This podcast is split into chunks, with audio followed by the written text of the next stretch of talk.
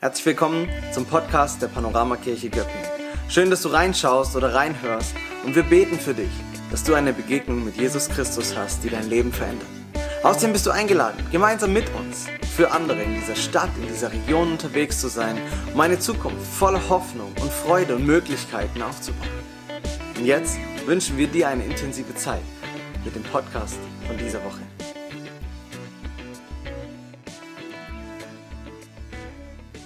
Ich dachte, wir haben eine wunderschöne Einleitung heute. Ja, wie oft haben wir ein passendes Wetter zu unserem Kalender? Erster Advent, alles ist weiß, es ist schön, es passt zusammen und wir könnten dieses Weihnachtslied ja vielleicht anstimmen. Freue dich, Welt, ja. Dein, ja, wer kommt eigentlich? Irgendwer kommt.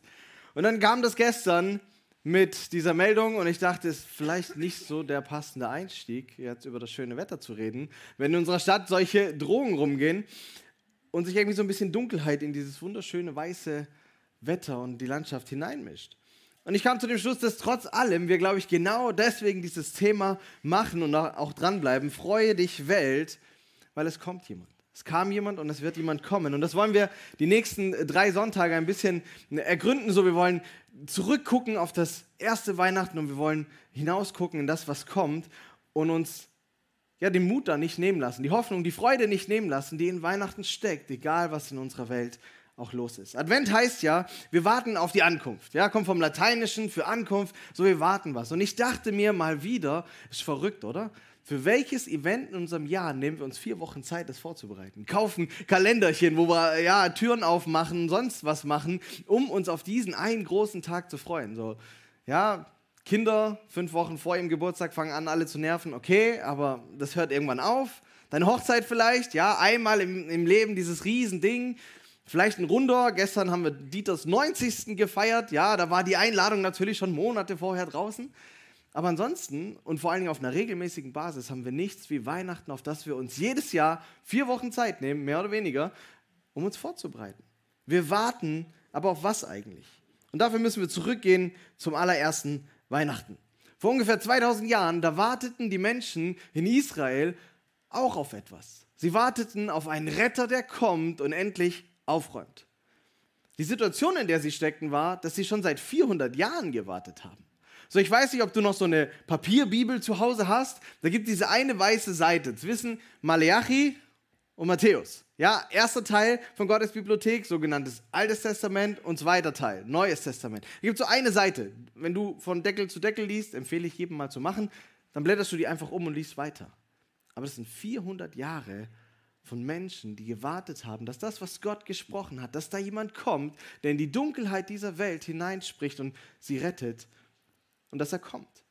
Und wir lesen da einfach so schnell drüber, aber tatsächlich ist es nach 400 Jahren, geht mit dem ersten Weihnachten, mit den Berichten, die wir vielleicht lesen, die du vielleicht kennst, von Maria und den Engeln und den Hirten und Josef und all diese Dinge, ist die Einlösung eines uralten Versprechens, dass Gott einen Retter schickt. Und wenn wir an Weihnachten denken, dann denken wir daran, dass Jesus Christus, der Sohn Gottes, auf diese Welt kommt als Fötus. Nicht als große, mächtige Erscheinung und niemand hat irgendwas, sondern als kleiner Fötus in dem Bauch von Maria völlig ungeschützt, in der Abhängigkeit von Menschen. Und Weihnachten erinnert uns dann daran, freue dich Welt, dein Retter kommt. Vielleicht kennst du diese Strophe aus diesem Weihnachtslied. Freue dich Welt, dein Retter kommt. Warum ist es Freude? Und es wird unter anderem da deutlich in der Geschichte, die wir vielleicht nicht so oft an Weihnachten lesen, wie Maria, dieses Teenie-Mädchen, zu Elisabeth, ihrer Tante geht. Kennt ihr die Geschichte? Vielleicht schon mal irgendwo gelesen? Wollen sie gleich zusammen ein bisschen angucken.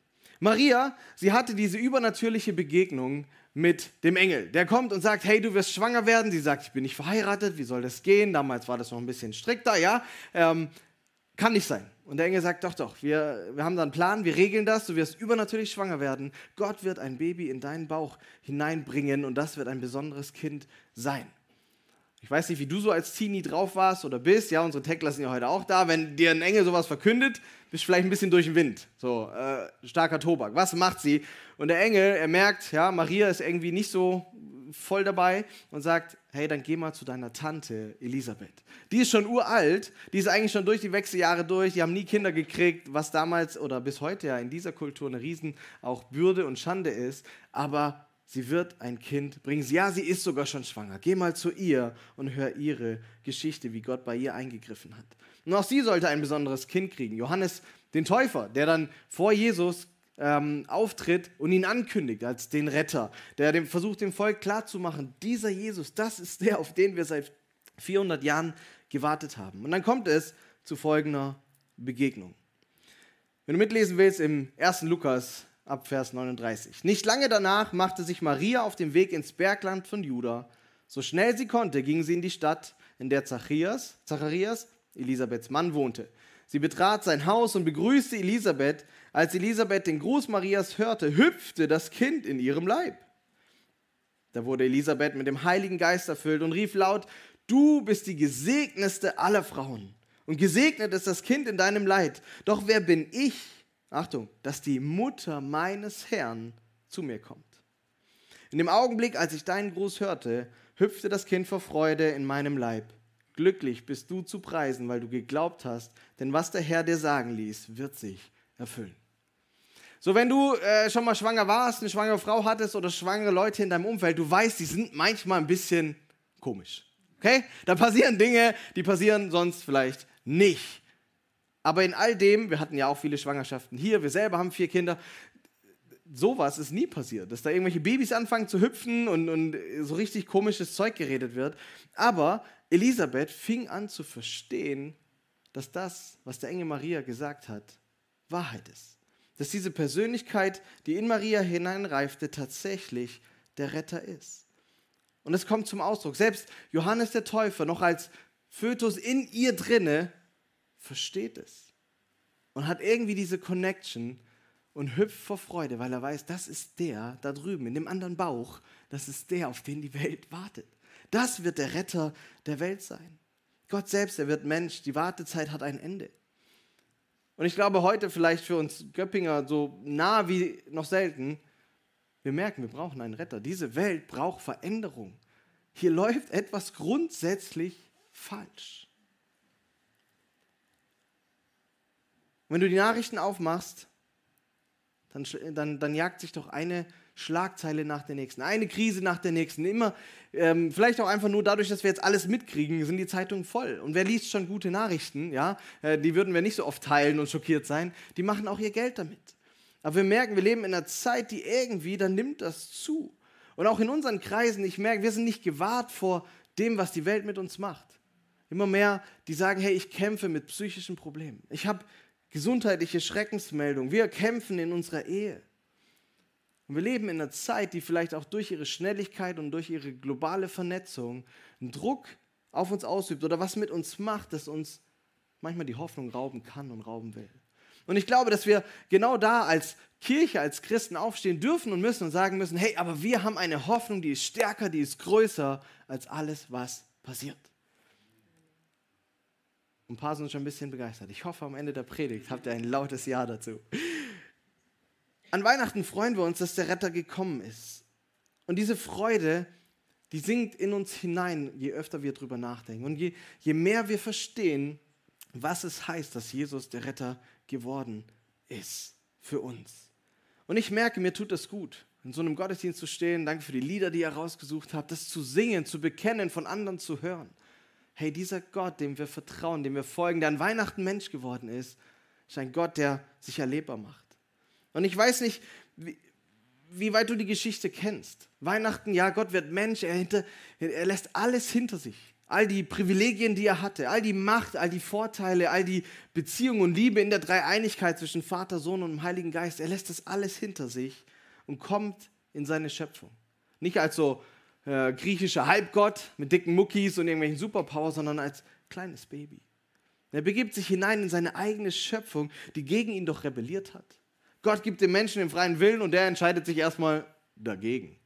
Ja? Schlechte Wahl getroffen.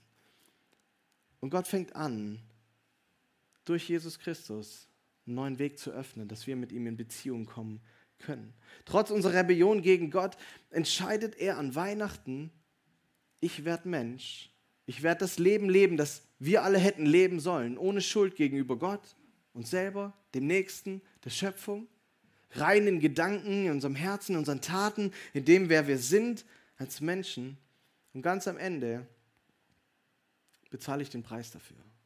So, Weihnachten ist der Start, aber Weihnachten ohne Ostern funktioniert nicht. An Ostern, so müssen wir kurz vorgreifen, ja, an Ostern geht Jesus dann ans Kreuz und gibt sein Leben für dich und mich. Und deswegen ist Weihnachten Grund zum Feiern. Ich meine, Gott hätte ja auch kommen können und sagen können, ja, ich zeige euch jetzt mal, wie es lebt, äh, wie es geht, ja, und dann strengt euch halt mal ein bisschen mehr an. So, ich habe auch gezeigt, es geht, als Mensch, ein Leben zu leben, das nach den Maßstäben Gottes gerecht ist. Aber Weihnachten freuen wir uns nicht nur, weil Gott gekommen ist, weil das alleine ist nicht so spektakulär, aber es hat mit unserem Leben noch so wenig zu tun.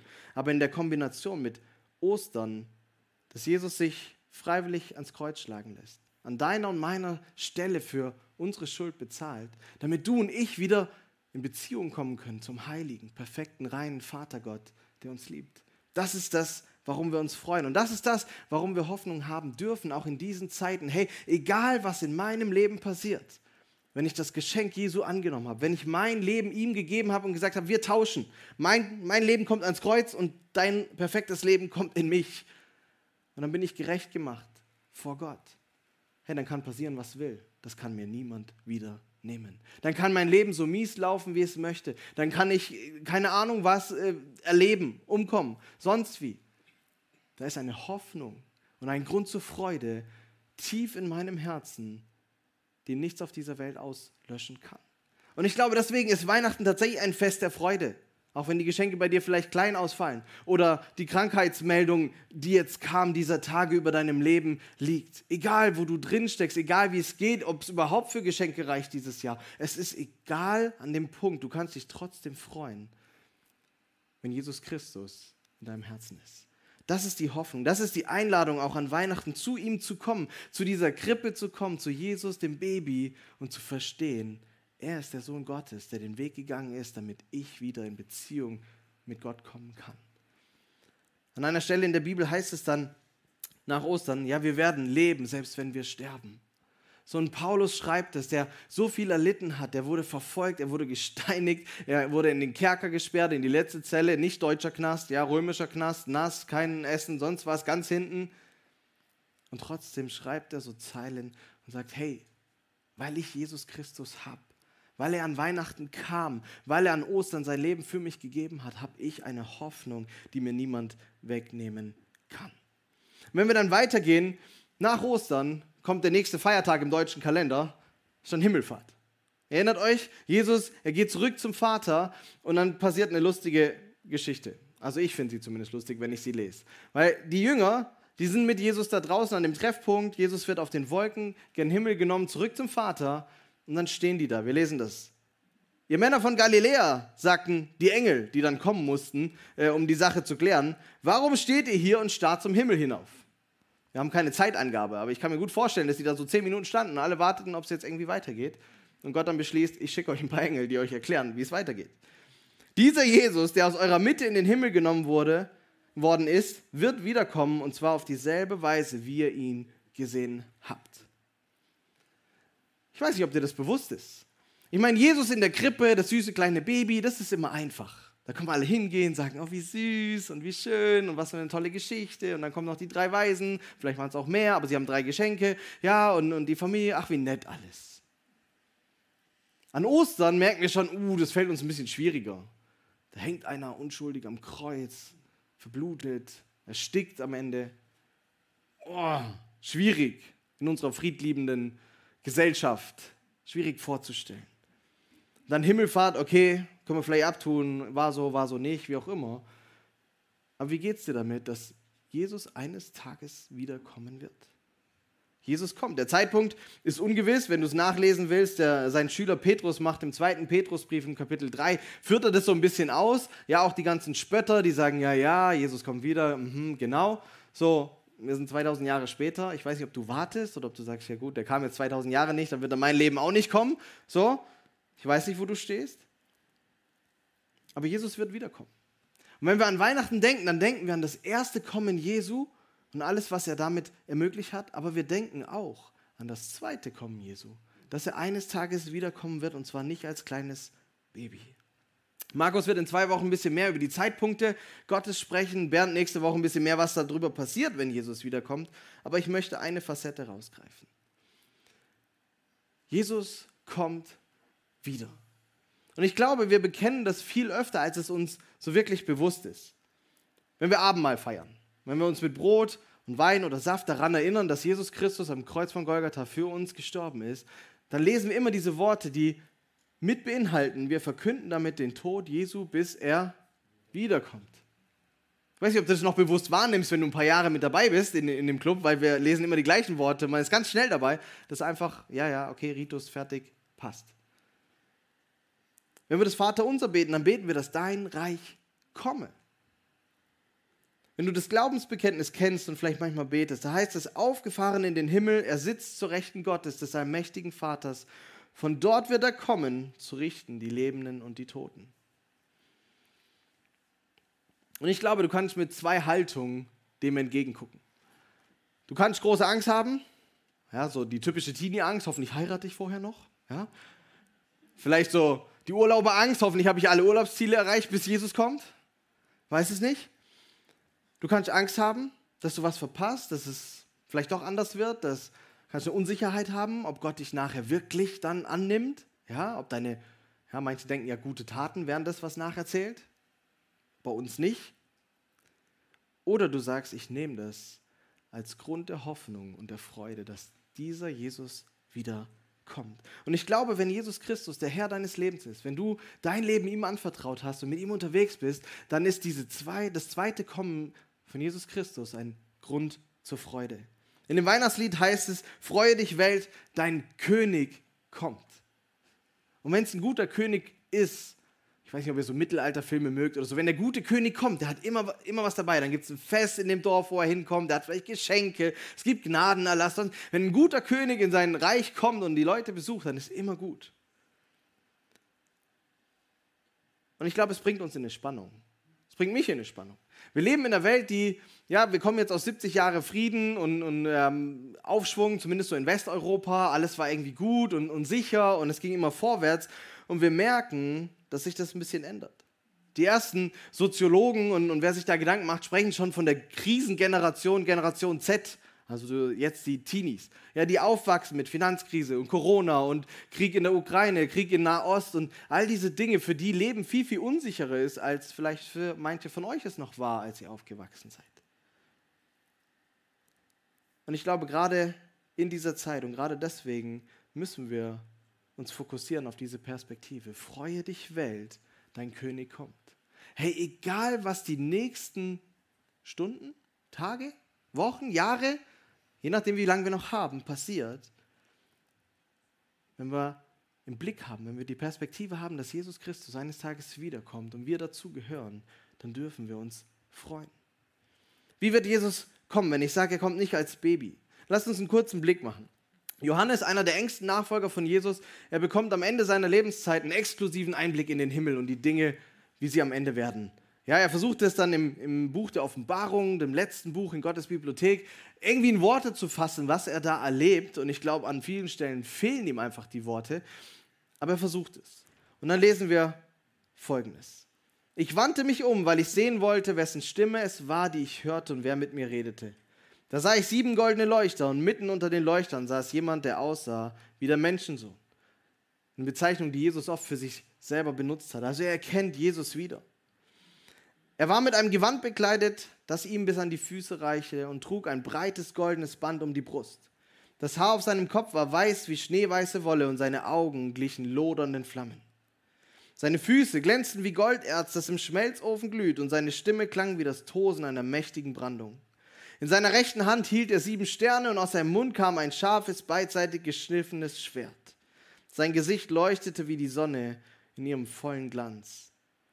Jetzt wird's wichtig. Bei seinem Anblick fiel ich wie tot vor seinen Füßen nieder. Doch er legte seine rechte Hand auf mich und sagte: Du brauchst dich nicht zu fürchten. Ich bin der Erste und der Letzte. Jetzt könnten wir in die Tiefe gehen, all diese Bilder, die er beschreibt, versuchen zu analysieren. Aber ich glaube, dass das grundsätzliche Gefühl oder der grundsätzliche Eindruck, der kommt rüber. Jesus, wenn er wiederkommt, wird er nicht als kleines süßes Baby kommen, das sich in die Abhängigkeit von irgendwelchen Menschen begibt, sondern er wird als der große, mächtige König kommen. Der Erste und der Letzte. Und ich glaube, dass darin ganz viel Hoffnung steckt. Wir glauben nicht an einen Gott, der halt hofft, dass wir mitmachen. Der halt hofft, dass Menschen sich vertragen. So wie wir das als Eltern manchmal tun mit streitenden Kindern. So, oh, hoffentlich vertragt ihr euch heute. Ja, einen ruhigen Samstag, das wäre mal irgendwie wieder schön. Oder wir hoffen, dass sich, ja, irgendwie, keine Ahnung, Russland und die Ukraine irgendwie wieder einigen und wir ein bisschen Frieden haben in unserem Europa.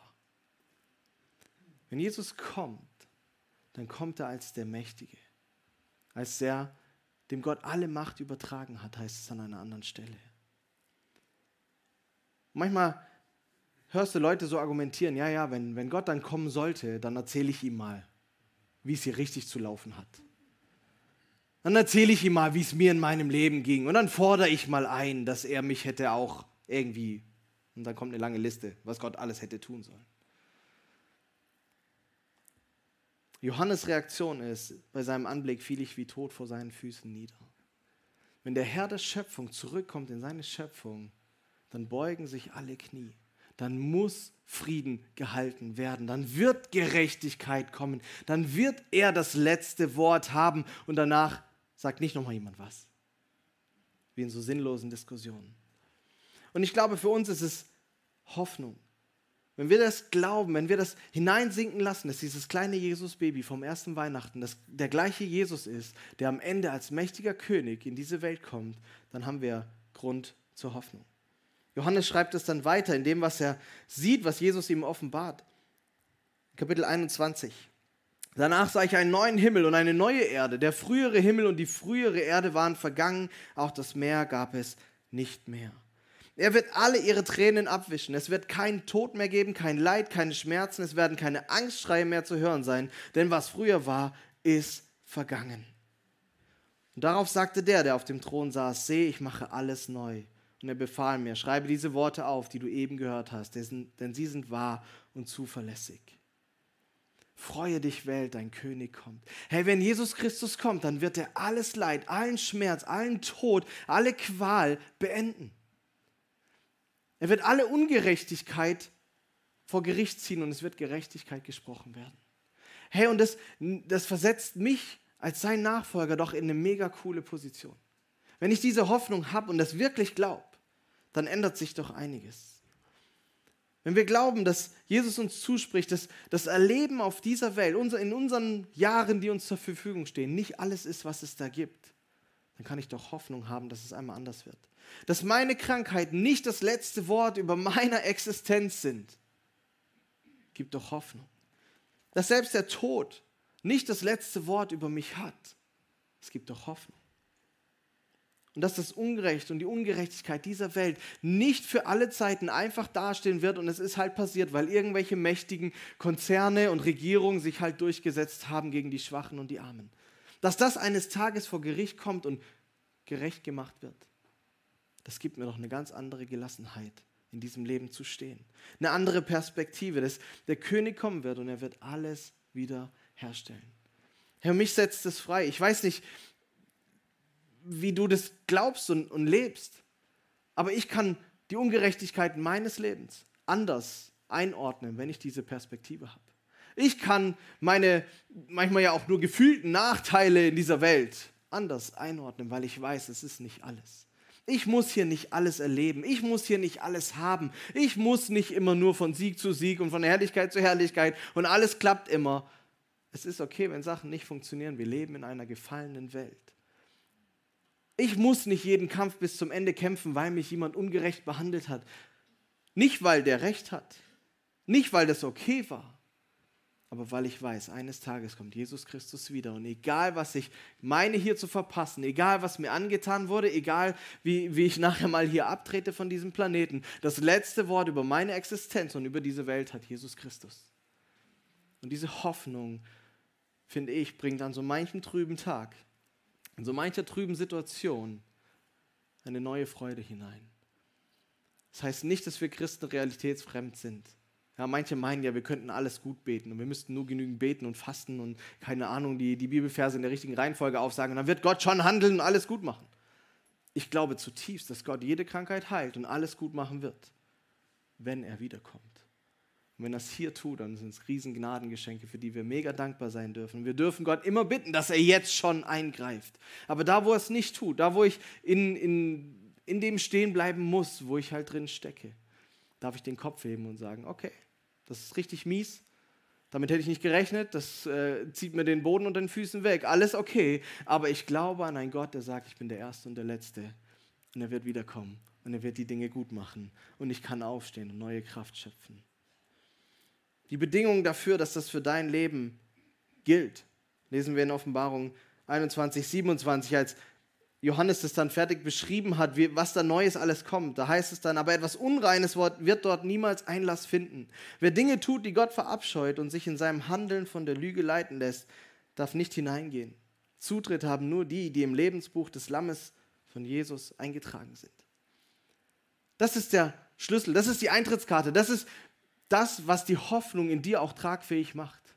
Weißt du, wenn, wenn, wenn die Verbindung zu Jesus Christus fehlt, wenn du nur glaubst, dass Christ, Christentum halt eine Religion ist, um ein bisschen ein besserer Mensch zu werden und sich selber vielleicht ein bisschen moralisch hochzuarbeiten, dann wird es diese Kraft in dir niemals entfalten.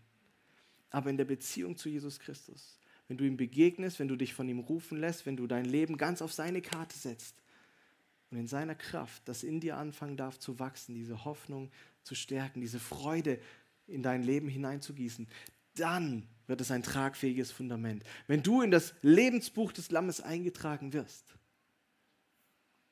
dann ist dein Fundament. Weißt du, und danach geht dein Leben nicht perfekt weiter. Ach, was dachte ich als Teenie? Hey, mit der Taufe und danach ist alles gut. Ja, ich dachte irgendwann mal so, ich weiß noch, ich lag da im Bett und habe so über mein Leben nachgedacht. Was war ich, 15, 16? Ich dachte, ich bin so kurz vor Perfektion. Und dann bin ich zum Glück älter geworden. Aber ich dachte, wenn Gott noch die ein, zwei Sachen in meinem Leben, an meinem Charakter ändert, hey, dann, boah, dann ist der Himmel schon richtig dicht. Vielleicht geht es dir auch so. Je älter ich werde, desto mehr denke ich, Gott, warum ich? Warum ich? Warum hast du mich überhaupt gerufen? Und die Antwort liegt nicht in mir. Die liegt in diesem süßen kleinen Baby in der Krippe, das ans Kreuz gegangen ist für mich und eines Tages als König wiederkommen wird. Die Hoffnung, die wir haben, liegt in Jesus Christus.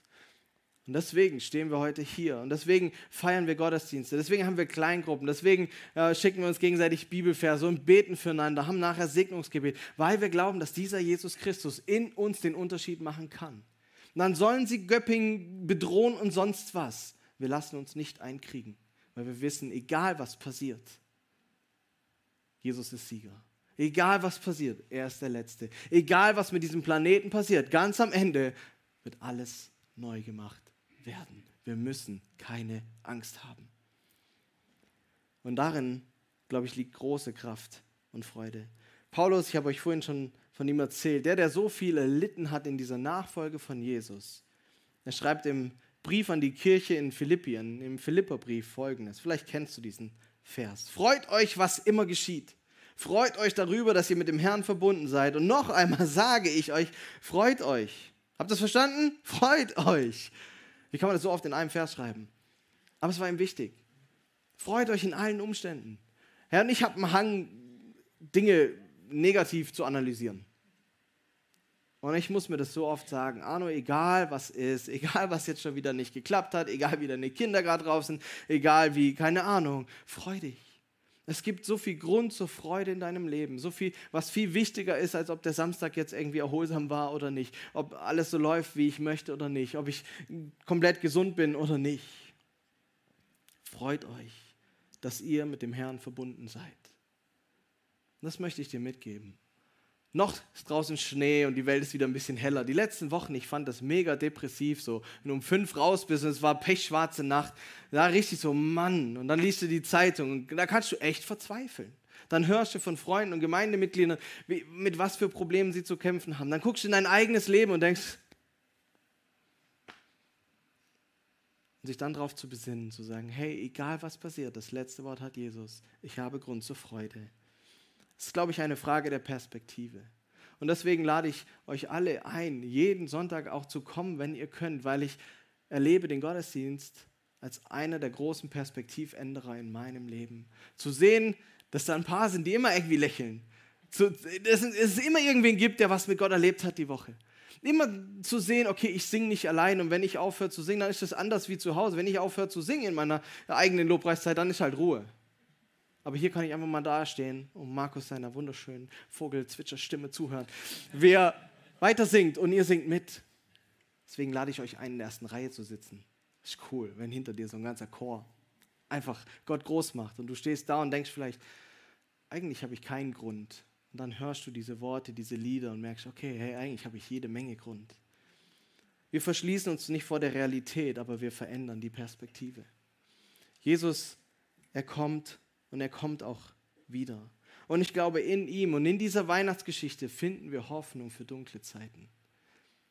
Wir finden sie nicht in den Geschenken, wir finden sie nicht im Konsum, wir finden sie nicht in dieser wunderschönen Weihnachts-Winterlandschaft. Wir werden sie nicht finden, wenn wir uns mehr anstrengen. Wir versuchen Friede zu wahren am Familienfest. Aber wir werden sie finden, da wo wir auf Jesus Christus vertrauen. Und das ist die Einladung. Das ist die Einladung auch dieses Tages. Ich weiß nicht, wo du stehst heute Morgen. Ob du sagst, hey, ich bin mit Jesus verbunden, danke für die Erinnerung, danke für die Auffrischung. Oder ob du sagst, hey, eigentlich bin ich nicht mit Jesus unterwegs. Eigentlich muss ich diese Entscheidung das erste Mal treffen oder wieder neu oder in diesem Lebensbereich erstmals. Dann nimm diesen Tag und mach es fest. Vielleicht bist du heute gekommen und hast ganz viele dieser negativen Gedanken und Emotionen. Ich lade dich ein, bring sie innerlich ans Kreuz und sag, Jesus, egal was, du wirst es gut machen, spätestens am Ende.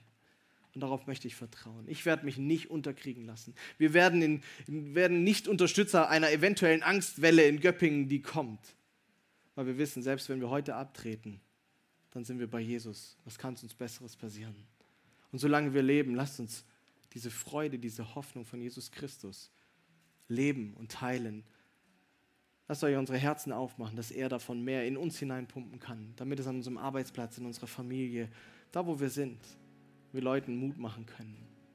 Vielleicht fragt dich die Woche ja jemand, hey, angesichts all dessen, warum hast du gute Laune? Warum geht es dir gut? Warum hast du Hoffnung, obwohl doch der Arzt dir letzte Woche XY erzählt hat? Und dann lasst uns mutige Zeugen sein und sagen, weil wir glauben, dass Jesus kam, dass er für uns gestorben ist und dass er wiederkommen wird. Und ich habe keinen Grund zum Verzweifeln, aber ich habe viel Grund für Hoffnung, Freude und Kraft, auch jetzt, egal wie dunkel. Amen. Dann steht, Dankeschön. Steh doch auf mit mir, wir steigen noch in ein Lied ein, ich bete. Und mach du das fix. Unser Segnungsgebet steht nachher bereit. Deine Freunde sind vielleicht da, die gerne mit dir beten. Lass den Tag nicht rübergehen, ohne das festzumachen. Jesus, ich danke dir dafür, dass du gekommen bist, dass du Mensch geworden bist, dass du all das, was du hattest, verlassen hast. Was für ein Geschenk für uns. Danke, dass wir daran denken dürfen an Weihnachten. Und danke, dass du den Schritt weiter gegangen bist. Nicht mich auszulachen, dass ich es halt nicht hinkriege, obwohl du es doch hingekriegt hast, sondern dein Leben gegen meins einzutauschen, damit ich in Beziehung zum Vater kommen kann.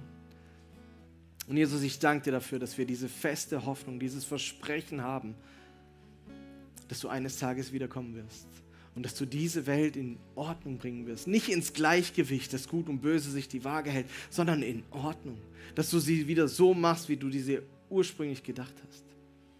Und du siehst unsere Kämpfe, die wir kämpfen, die Gedanken, die wir haben, die Emotionen, die uns manchmal einfach wegspülen. Und ich bete, dass wir diesen Perspektivwechsel hin auf dich hinkriegen. Und du siehst, wo Einzelne vielleicht jetzt Entscheidungen treffen. Für dich, für diese Perspektive, dir zu vertrauen. Und ich bitte dich, dass durch deinen Heiligen Geist in uns diese Kraft fließt, dass du diese Hoffnung tiefer wurzelst, dass du diese Freude wachsen lässt in uns. Und dass nichts in dieser Welt, egal was uns passiert, egal was hier passiert, dass uns das nichts rauben kann. Dir sei alle Ehre. Amen.